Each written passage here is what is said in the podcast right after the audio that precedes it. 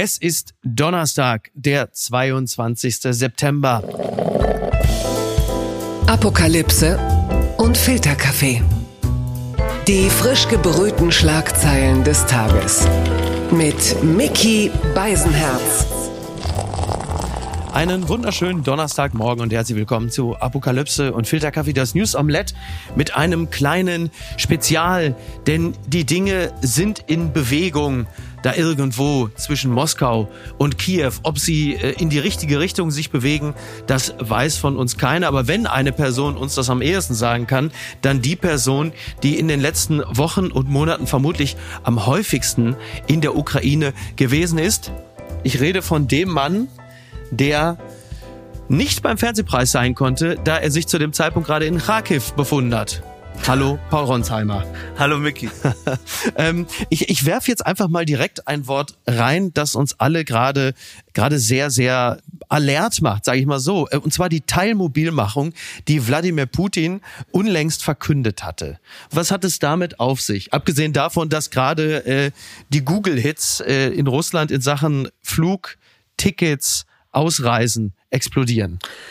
Ja, alle haben Panik in ähm, Russland, dass sie einberufen werden könnten. Äh, tatsächlich ist es erst einmal, das muss man immer wieder sagen, ein Zeichen der Schwäche von Wladimir Putin. Mhm. Denn wenn seine Offensive erfolgreich gewesen wäre in Kiew und jetzt eben im Raum Kharkiv, wo die Ukrainer die Russen so zurückgedrängt haben, dann wäre das gar nicht möglich gewesen. Und ursprünglich wollte er das auch nie machen. Jetzt muss er es machen. Mhm. Die Frage ist, wie viel bekommt er? 300.000 sollen es werden werden, aber viele glauben, dass diese Anzahl gar nicht zu erreichen ist und man muss sagen, für das ganz Aktuelle, also den Krieg rund um Kharkiv, rund um Cherson im Süden, ähm, Luhansk, da hilft ihm das momentan nicht, denn das dauert eine ganze Weile, bis diese Soldaten dann tatsächlich in der Ukraine sind. Ja, also sind ja Reservisten, will sagen, das sind Menschen, Männer, die äh, eine gewisse militärische Vor- oder Grunderfahrung haben. Also es sind jetzt nicht die ganz klassischen Zivilisten, die überhaupt gar keine Ahnung haben, aber trotzdem stellt sich halt die Frage, was genau ist mit denen anzufangen? Und was für Leute sind das? Ich hörte nur unter anderem zum Beispiel Mediziner, also Menschen, mit denen halt einfach in der Kriegssituation in irgendeiner Form etwas anzufangen ist. Ich glaube, das wird sehr, sehr schwierig sein, denn diejenigen, die kämpfen wollen, beziehungsweise die vom Geld überzeugt worden sind, mhm. die waren schon hier, sind entweder tot oder sind noch da. Diejenigen, die jetzt kommen sollen, die werden mehr oder weniger dann doch gezwungen. Gerade die Jüngeren. Mhm. Ähm, es trifft Leute, so sagt man zwar, mit Militärerfahrung, aber gleichzeitig wird in Gefängnissen gesucht. Ja. Ich habe hier von mehreren Ukrainern auch bereits gehört, dass sie Russen ausfindig gemacht haben, die als Mörder verurteilt waren. Also die sind tatsächlich hier schon an der Front. Mhm. Und äh, das ist eigentlich am Ende eine ziemliche Verzweiflungstat von Wladimir Putin, weil er nicht mehr weiß, was er tun soll. Also mein erstes Gefühl in diesem Zusammenhang ist natürlich immer, oh mein Gott, was rollt da für eine Walze auf die Ukrainer zu? Welche Wendung nimmt das? Und mein zweiter Gedanke war genau das, was du gerade beschrieben hast. Natürlich eine gewisse Form der Verzweiflungstat. Die Taz äh, nennt das Ganze, wie so häufig wieder sehr treffend, äh, Putins Panikattacke. Und das Gefühl, was ich habe, ist, ist das vielleicht auch auch so ein bisschen anknüpfend an das, was so diverse Regionalfürsten bereits jetzt an offener Kritik an Putin geleistet haben, dann Ala Pugacheva, die sich auch kritisch geäußert hat zu Putins nennen wir es mal wohlwollend Spezialoperation. Wenn jetzt auch noch diese Teilmobilmachung dazu kommt, sprich, dass einfach 300.000 oder lass es von mir aus auch weniger sein, Menschen, Kinder von Müttern aber auch zum Beispiel Ärzte, die ja woanders auch gebraucht werden, im zivilen Miteinander, in Krankenhäusern, in Praxen, wenn die jetzt plötzlich da auch noch sind, was löst das aus in der Bevölkerung, die bislang, wenn die Zahlen in etwa stimmen, zu 70, 80 Prozent in Umfragen zumindest gesagt haben, finden wir eigentlich okay. Der Krieg kommt definitiv in der Bevölkerung das erste Mal an. Vorher waren immer die Randbezirke irgendwo ähm, Sibirien betroffen, wo dann junge Leute an die Front geschickt wurden. Mhm. Jetzt kommt es dort in der breiteren Masse an. Wenn du darauf anspielst, ob das sozusagen das Anfang vom Ende von Putin bedeuten könnte, ja, das kann es. Ich glaube aber, das passiert, wenn es passiert, sehr viel überraschender, als wir uns das so ausmalen. Denn entscheidend für Wladimir Putin ist nicht unbedingt, wie die breite Bevölkerung über ihn denkt, sondern was die Sicherheitsabteilungen um ihn herum machen, was sein Regime um ihn herum macht, ob es da tatsächliche Bedrohungen gibt. Und die gibt es Stand jetzt nicht. Aber man muss. Also gibt es nicht, nicht die Risse, die äh, man teilweise jetzt oder Menschen wie ich zu sehen glauben, weil jetzt plötzlich die ersten Stimmen laut werden, was man vorher ja nie gehört hat, nie vernommen hat. Das stimmt, diese Stimmen hat man nicht vernommen, aber ich glaube, sie reichen nicht aus. Mhm. Also das, was wir dort sehen, ist am Ende immer noch zu wenig, um ihn tatsächlich zum Sturz zu bewegen. Allerdings bedeutet diese Teilmobilmachung von Wladimir Putin ja, dass er jetzt auch wiederum alles auf eine Karte setzt. Denn dadurch, dass er sagt, wir machen jetzt ein Referendum zum Beispiel in Cherson oder ein Referendum im Luhansk, in den Ostgebieten, ja. will er ja ein emotionales Feld schaffen und sagen, mhm. wenn die Ukraine hier weiter angreift, dann greifen sie russisches Land an, dann wird es ganz, ganz äh, gefährlich für euch und dann werden wir uns wehren. Dann könnte er ja sogar Atomwaffen nutzen, ne? Das ist ja dann quasi der, hat er ja den rechtlichen Rahmen geschaffen, wenn ich das richtig verstanden habe. Ja, und er hat heute gesagt, in seiner Ansprache heute Morgen, das ist kein Bluff. Also er hat zwar schon häufiger in der Vergangenheit von Atomwaffen gesprochen, mhm. aber jetzt in einer ja, Situation, ähm, das nochmal stark betont und er will damit natürlich uns allen, insbesondere in Deutschland, Angst machen. Er will dafür sorgen, dass jemand wie Olaf Scholz, wie Joe Biden noch länger darüber nachdenkt, ob man am Ende der Ukraine zum Beispiel, die Diskussion haben wir seit Wochen, Kampfpanzer schickt oder anderes schweres Gerät und was das wieder auslösen könnte. Also es ist am Ende auch immer ein Psychokrimi äh, mit Wladimir Putin. Mhm. Also jetzt, da wir reden, am Mittwoch am späten Nachmittag, so 18, 18.30 Uhr, habe ich noch die Worte in Erinnerung. Olaf Scholz die Rede von ihm vor der UN, vor der Generalversammlung, Vollversammlung, die ist jetzt ein paar Stunden alt. Und als ich das heute Morgen äh, hörte bei Radio 1, als es zitiert wurde, da hörte ich vor allen Dingen, dass Olaf Scholz anfing und äh, adressierte sehr, sehr kritisch Russland. Aber er sprach halt eben auch relativ schnell von der Nuklearmacht. War das eine Botschaft, die Scholz da gleich mit ausgesendet hat im Sinne von, Leute, vergesst nicht, Russland ist eine Nuklearmacht. Denn das war das, was bei mir hängen geblieben ist. Weniger, dass ich jetzt dachte, oh Gott, oh nein, Nuklearmacht, sondern dass Olaf Scholz seinerseits bereits sagt, die Nuklearmacht Russland, als wolle er gleich die Botschaft mit aussenden. Vielleicht versteht er, warum ich hier so zögerlich bin. Oder habe ich da zu viel in Olaf Scholz hineininterpretiert? Nein, das ist genau das, was er seit Monaten macht. Er sagt, auf der einen Seite müssen wir der Ukraine helfen, auf der anderen Seite dürfe man das nie vergessen. Und es ist ja auch das, ähm, was in den ersten Wochen des Krieges wohl dazu geführt hat, dass er nicht so sehr geholfen hat. Ähm, ich war wenige Stunden nachdem Wladimir Putin gesprochen hat, heute im Präsidial, im Präsidialpalast in Kiew mhm. bei Wladimir Zelensky und traf da erstaunlicherweise, natürlich, der Mann ist Schauspieler, aber auf einen extrem entspannten Präsidenten. Ich hätte erwartet, ja. dass der jetzt ähm, ja schon etwas sorgenvoller dreinschauen würde, ja. aber nein, der hat wahnsinnig viel gelacht. Wir hatten fast 40 Minuten mit ihm ja. im Interview und als ich ihn fragte, ob er denn die Ansprache geschaut hat und was er denkt, hat er gesagt, nö, das würde er sich gar nicht anschauen, gibt irgendwie spannendere äh, Reden, die er sich angucken würde und, okay. und am Ende wirst wüsste, hätte er das eh schon gewusst und er sagt eine Teilmobilmachung, ähm, das hätten die Geheimdienste gewusst, dass das kommen würde, das würde ihn nicht überraschen und sowieso, mhm. ähm, er glaube nicht daran, dass Putin Atomwaffen einsetzt und ähm, die Welt müsse da auch aufpassen. Natürlich ist das alles Taktik auch von Volodymyr Zelensky ja, jetzt äh, zu zeigen, dass er nicht besorgt ist, um mhm. sozusagen alle um sich äh, rum zu versammeln. Aber er hat dann auch gleich wieder ähm, Richtung Deutschland ein bisschen ausgeholt. Ähm, und als ich ihn gefragt habe, wie oft er denn in seinem äh, Büro flucht und den Namen Scholz sagt, hat er auch laut gelacht und meinte dann, naja, manchmal würden schon die Wände wackeln und er würde sehr deutlich werden am Telefon. Aber er war wirklich entspannt, muss ich sagen. Erstaunlich. Ja. Ich habe ihn du dann hast ja seine Entwicklung ja auch beobachtet ja, in genau. den letzten Monaten, ja sehr eng begleitet. Und wenn ich mich recht erinnere an das, was du uns erzählt hast, dann hast du auch ihn äh, mitunter ja auch schon mal deutlich erschöpfter erlebt. Absolut. Ich habe ihn das erste Mal interviewt während des Krieges ähm, Anfang März, ähm, dann im Mitte April noch einmal. Hm. Das war ein ganz anderer Zelensky. Am Anfang der Zelensky Zelensky, der Angst hatte, dass er selbst stirbt in Kiew. Dann der Zelensky, der gerade Butscha erlebt ne? hatte. Ja. Genau, ja. das Horror von Butscha erlebt hat. Und jetzt einen tatsächlich wie gesagt, das muss man immer dazu sagen, er war Schauspieler, er weiß, was er tun soll, aber ein zuversichtlicher Zelensky, der auch gesagt hat, das, was da passiert, ist der Zusammenbruch der russischen Armee und er hat gesagt, es interessiert sie überhaupt nicht, was Putin da sagt. Die Ukraine werde weitermachen und natürlich auch Richtung Luhansk, Richtung Cherson und so weiter diese Offensive weiterführen. Er sagt, das ist ihm am Ende egal. Und wir haben dann über diese Dinge gesprochen, die dort zutage gekommen sind, nämlich in Kharkiv. Ich war auch die vergangenen Wochen in ja, genau. Kharkiv.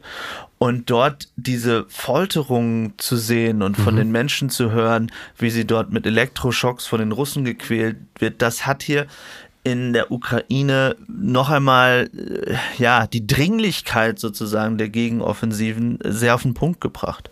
Mhm. Will sagen, Butcher ist auch in dem Sinne kein Einzelfall. Ich tue mich schwer damit ähm, zu sagen, dass das, was in Isium zum Beispiel passiert ist, mit Butscha vergleichbar ist. In mhm. Butscha habe ich zum Beispiel die Zivilisten ähm, selbst auf dem Boden liegen sehen mit verbundenen Händen, ähm, wie sie erschossen wurden. Das war sehr, sehr klar und eindeutig. In Isium ist es ein bisschen anders. Da wurde ein Massengrab gefunden, das stimmt, mit 17 ukrainischen Soldaten. Daneben, das waren Einzelgräber. Es gibt Berichte darüber, dass es Folterungen gab. Ich glaube das auch. Nur ich finde, man muss immer sehr vorsichtig sein in den Superlativen, die da teilweise gewählt werden, denn das sollte erst untersucht werden, auch um diesen Trollen, die dann sofort sagen, das ist erfunden oder gelogen, eben die Luft äh, zu nehmen. Und ich glaube, das war nicht so klug, ist meine persönliche Einschätzung, ähm, sofort das mit Butscha zu vergleichen. Aber da sind Horrordinge passiert, die ich auch äh, selbst recherchiert habe dort. Ich war in einem Polizeigebäude, wo ein Mann, der dort eingesperrt war, uns gezeigt hat, wo er mit Elektroschocks gefoltert wurde, mhm. weil die Russen Dinge aus ihm rauspressen wollten. Das gleiche hat ein älterer Mann erzählt, der 70 war, den wir dort im Krankenhaus getroffen haben, der gesagt haben, die Russen haben einfach behauptet, er hätte irgendein Gebäude in die Luft mitgesprengt und sei verantwortlich, er sei ein Terrorist und deswegen äh, haben sie ihn da tagelang gefoltert. Da sind ganz, ganz grausame Dinge passiert ja. und natürlich sorgt das in der Ukraine dafür, dass jemand wie Zelensky sagt, wir machen da jetzt auf jeden Fall weiter und er lässt sich da von der Debatte, die natürlich uns besonders bewegt, ja. neben der Frage der Teilmobilmachung, eben diese nukleare Bedrohung.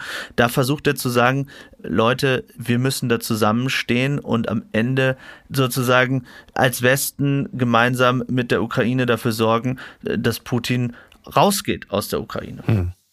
Dass Putin rausgeht aus der Ukraine, da ist ja wie gesagt schweres Gerät, schwere Waffen, Panzerlieferungen äh, sehr, sehr hilfreich.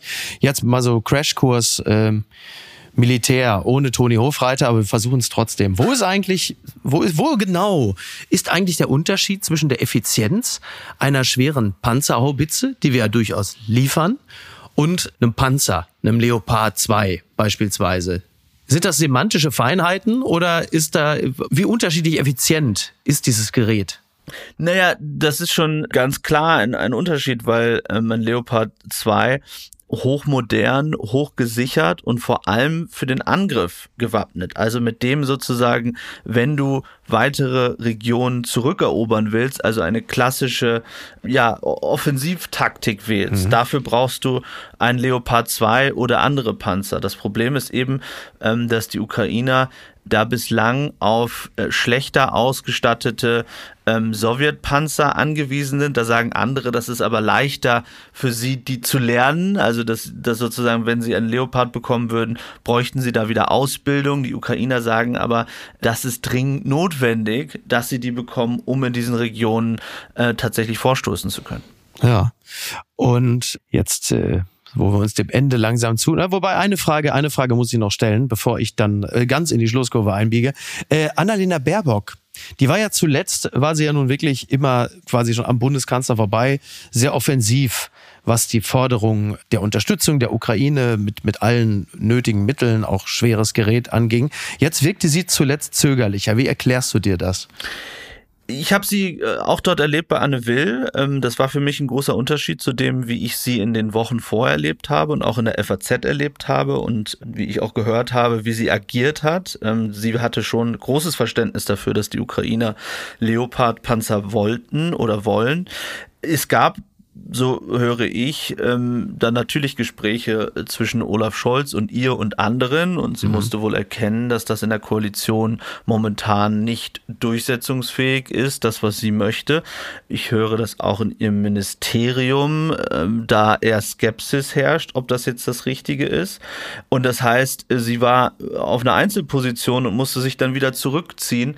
Mich hat gewundert, dass sie dann überhaupt ins Fernsehen gegangen ist in der, der Situation ja. weil da wirkte das wirklich arg schwafelig, wie sie sich da rausredete. Und das ist ja irgendwie etwas, wo man immer sagt, diese Politiker, die eigentlich was anderes wollen, das aber nicht mehr sagen dürfen und dann an allem vorbeireden, die wollen wir irgendwie nicht. Hat sie sich da, wurde sie eingescholzt? Ja? Ich höre, dass es da Gespräche gab. Ja, ich glaube nicht, dass sie sich am Ende des Scholz wegen etwas sagen lässt, sondern weil es auch der eigene Anspruch ja sein muss, dass wenn eine Außenministerin etwas sagt, sie am Ende das auch umsetzen kann. Und wenn sie diejenige bleibt, die zwar die Position hat, aber es nicht durchgesetzt bekommt, mhm. wirkt sie ja automatisch weniger mächtig. Tatsache.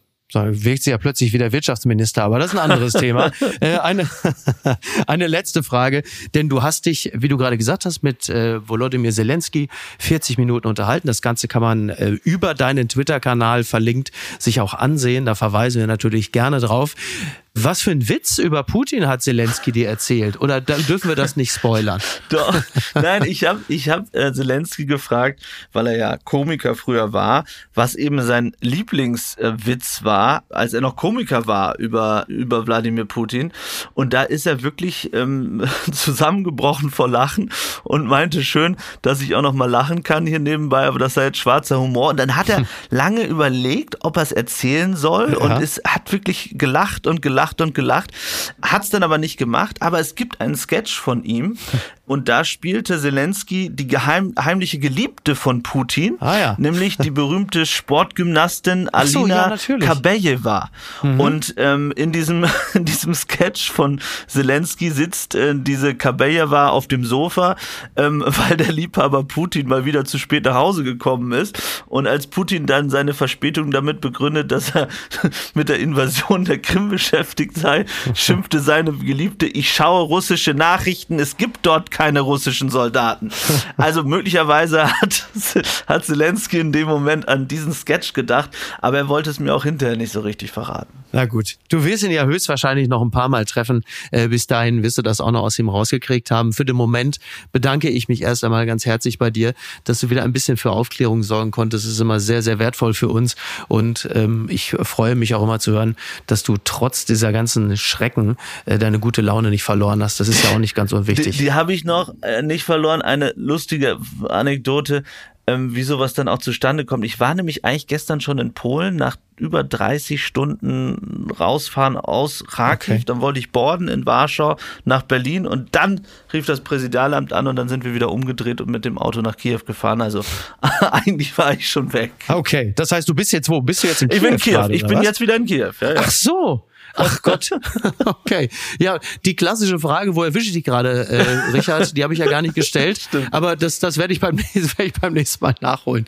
Paul, ich danke dir ganz herzlich und äh, an dieser Stelle natürlich auch nochmal offiziell die Einladung, dann demnächst einfach auch mal in einer regulären Folge dabei zu sein, dass wir dann also neben den Schrecken des Krieges äh, vielleicht auch einfach nochmal in äh, das Privatleben von Markus Söder eindringen können oder Adam Levine oder äh, wenn Tom Hardy Mixed Martial Arts Turniere irgendwo gewinnt.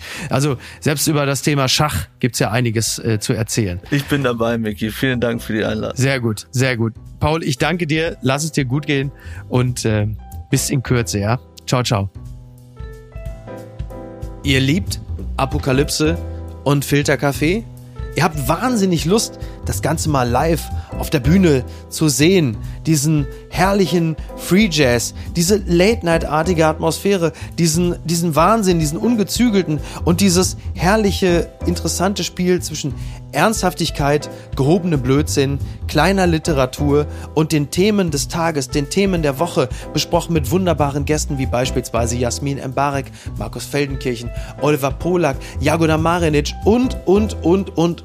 Dann sichert euch jetzt noch Tickets auf eventim.de für die Live-Tour von Apokalypse und Filterkaffee mit Mickey Beisenherz, das bin ich, und Andreas Loff, das ist Andreas Loff, und Gästen. Und die Termine sind 6. Oktober 2022 in Köln, 8. Oktober in Berlin, 9. Oktober Hamburg, 11. Oktober Dortmund, 12. Oktober Frankfurt am Main und der Tourabschluss ist am 19. Oktober in München. Die Menschen, die da gewesen sind, hatten wahnsinnig Spaß. Sie haben nicht mit dem gerechnet, was sie dort erleben und ich muss ehrlicherweise zugeben, ich auch nicht. Es war toll, es wird toll sein. Und wer sich jetzt Tickets sichert, der wird es garantiert nicht bereuen und eine Menge aus diesem Abend mit rausnehmen. Also, Apokalypse und Filterkaffee, die Tour 2022. Tickets unter eventim.de. Apokalypse und Filterkaffee ist eine Studio Bummens Produktion mit freundlicher Unterstützung der Florida Entertainment. Redaktion Niki Hassania. Executive Producer Tobias Baukhage. Produktion Hanna Marahiel. Ton und Schnitt Niki Fränking. Neue Episoden gibt es immer montags, mittwochs, freitags und samstags. Überall, wo es Podcasts gibt. Stimme der Vernunft und unerreicht gute Sprecherin der Rubriken Bettina Rust.